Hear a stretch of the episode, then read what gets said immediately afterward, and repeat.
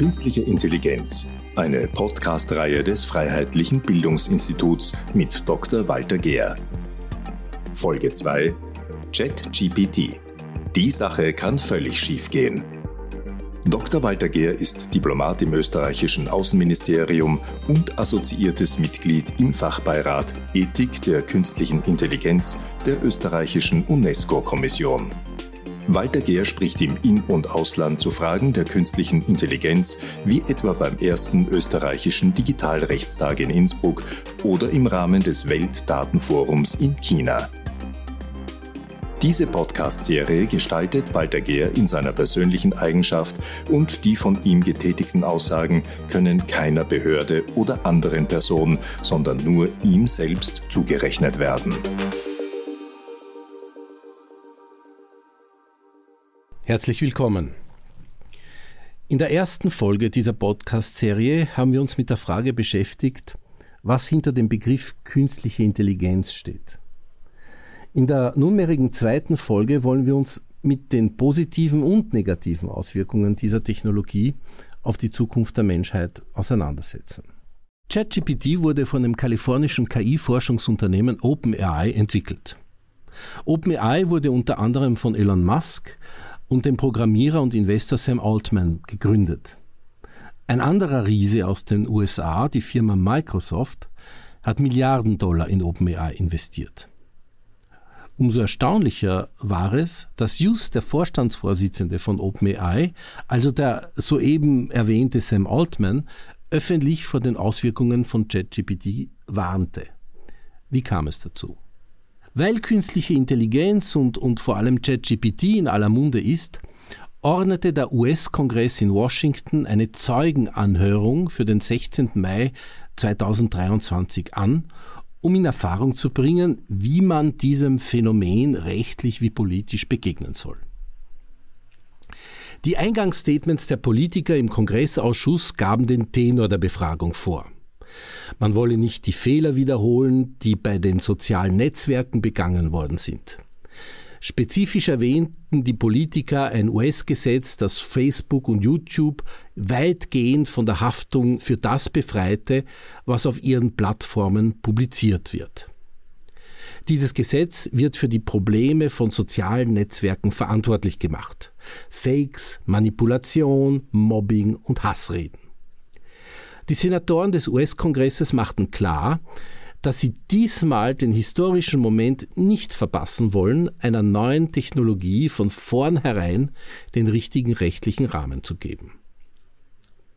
Um sich beraten zu lassen, lud der Unterausschuss des US-Senats für Privatsphäre, Technologie und Recht drei Personen zu einem Hearing ein.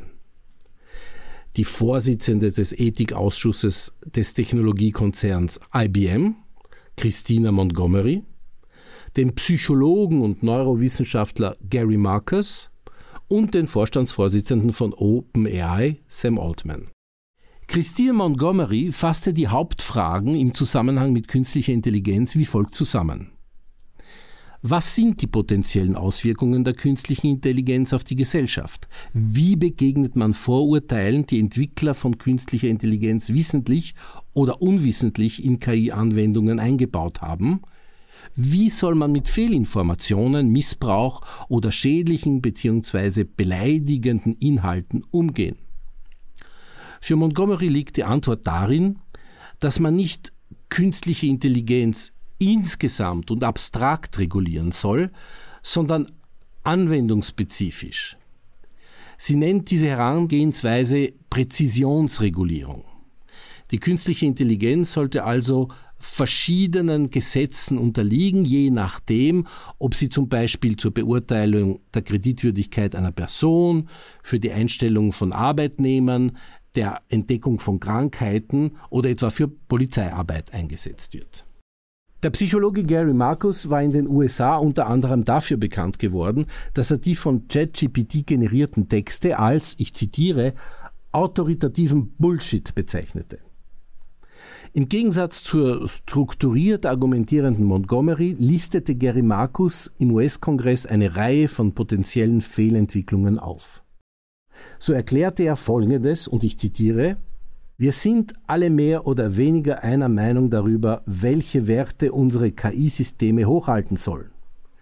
Wir wollen zum Beispiel, dass unsere Systeme transparent sind, unsere Privatsphäre schützen, sowie vorurteilsfrei und vor allem sicher sind. Doch stehen unsere gegenwärtigen Systeme nicht im Einklang mit diesen Werten. Diese sind weder transparent, noch schützen sie in angemessener Art und Weise unsere Privatsphäre.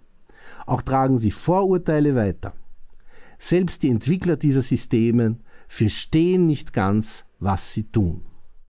Mit viel Spannung wurde im Unterausschuss des US-Senats natürlich die Aussage des Vorstandsvorsitzenden der Firma OpenAI, Sam Altman, erwartet.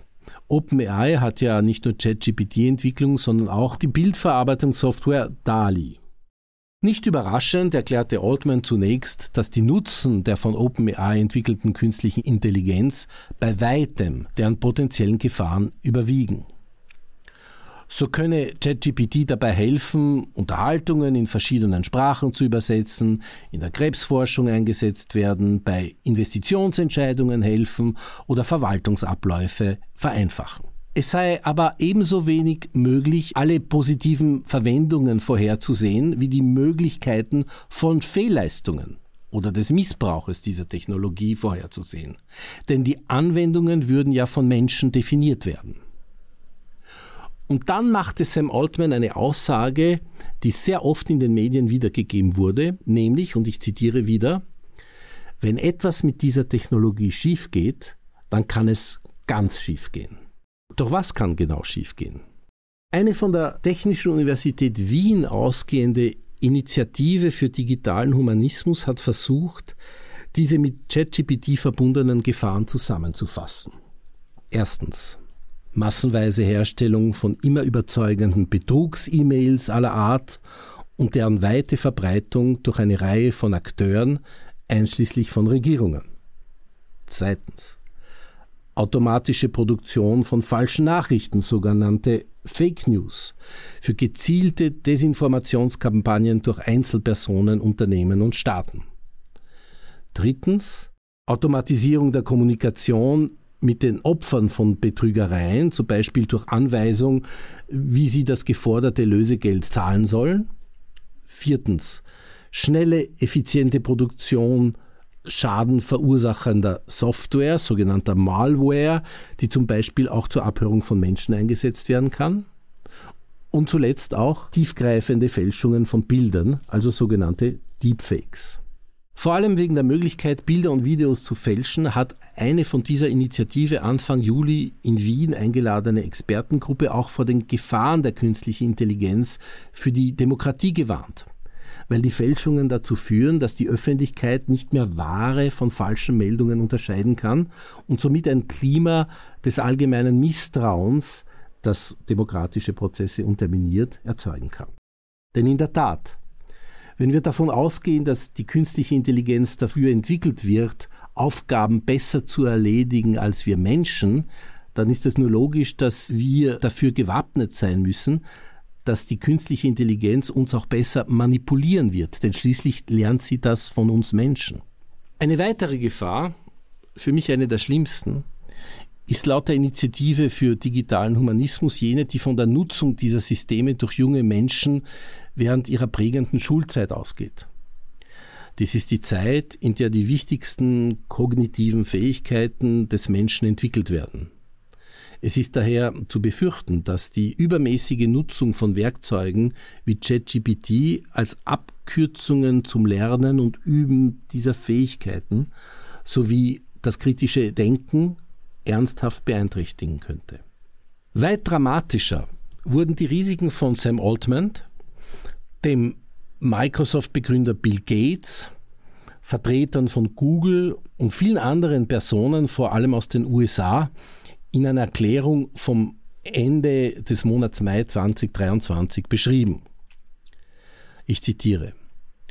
Das Risiko des Aussterbens durch künstliche Intelligenz zu mindern, sollte neben gesellschaftlichen Risiken wie Pandemien und Atomkrieg eine globale Priorität sein. Zwei Monate davor hat tausende Personen, darunter Twitter-Eigentümer Elon Musk und Apple-Mitbegründer Steve Wozniak, in einem offenen Brief eine sechsmonatige Pause bei der Entwicklung von künstlicher Intelligenz gefordert. Und es geht noch weiter. Eine im Juni 2023 vom Fernsehsender CNN durchgeführte Umfrage unter Geschäftsführern, die die Elite-Universität Yale absolviert hatten, ergab, dass 42 Prozent davon glauben, dass die künstliche Intelligenz tatsächlich die Menschheit innerhalb der nächsten zehn Jahre zerstören könnte. Der Generalsekretär der Vereinten Nationen, Antonio Guterres, sprach am 12. Juni 2023 davon, dass künstliche Intelligenz zu einem unkontrollierten Monster werden könnte. Andere sagen dazu gottgleiches Wesen. Sogar der Sicherheitsrat der Vereinten Nationen in New York, wo sonst Fragen zur Ukraine, Mali oder zum internationalen Terrorismus behandelt werden, will sich in ein paar Tagen mit der Frage der möglichen von künstlicher Intelligenz ausgehenden Gefahren beschäftigen. Gleichzeitig zelebrieren die Vereinten Nationen das Zeitalter der künstlichen Intelligenz, denn erst am 6. und 7. Juli 2023 organisierten sie ein KI-Gipfeltreffen unter dem Titel künstliche Intelligenz für das Gute, in der allerlei menschenähnliche Roboter mit Namen wie Nadine, Desdemona, Grace und Sophia vorgestellt wurden. Männliche Vornamen sind übrigens nicht zu finden. Einen Tag vor Beginn des UNO-Gipfeltreffens übernahm jedoch die Firma OpenAI wieder die Initiative. Am 5. Juli lancierte sie in den Medien eine Meldung, worin sie vor den Auswirkungen von etwas was sie Superintelligenz nennt, warnt und bis 2030 entstehen könnte. Superintelligente Maschinen sind solche, die Menschen in vielen oder gar allen Bereichen überlegen sind.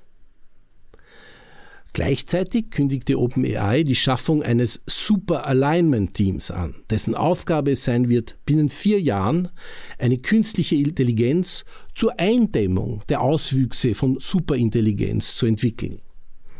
Bedenklich ist dabei, dass OpenAI zum Kontrolleur seiner eigenen Produkte wird. Die Stellenangebote für das Super Alignment Team sind bereits online. Neu ist die Idee der Schaffung einer Kontrolle der künstlichen Intelligenz durch künstliche Intelligenz nicht. Sie wurde von OpenAI bereits letztes Jahr vorgestellt, doch vor der Verbreitung von ChatGPT im November 2022 und hat daher nur ein Fachpublikum interessiert. Jetzt kann die Idee von OpenAI publikumswirksam verbreitet werden. Die Staaten, die EU und die UNO schauen zu. Technologisch hat OpenAI die Nase vorn und positioniert sich strategisch als unumgänglicher Berater für sichere künstliche Intelligenz, wohl samt den damit zusammenhängenden Honorarnoten. Die wahre unmittelbare Gefahr liegt aber für einige Expertinnen und Experten nicht in der Machtübernahme durch superintelligente Roboter, sondern in der Gefahr des Verlustes von individuellen und politischen Freiheiten durch die Verbreitung von Technologien, die gleichzeitig aufregend neu und dennoch gefährlich sein können. Nun, es gibt sicher viele, die vor den potenziellen negativen Auswirkungen der künstlichen Intelligenz auf die Menschheit warnen. Es gibt aber auch jene, die geradezu hoffen, dass die Menschheit sich dank künstlicher Intelligenz weiterentwickeln wird. Die Ideologie die diese Personen hochhalten, ist jene des sogenannten Transhumanismus.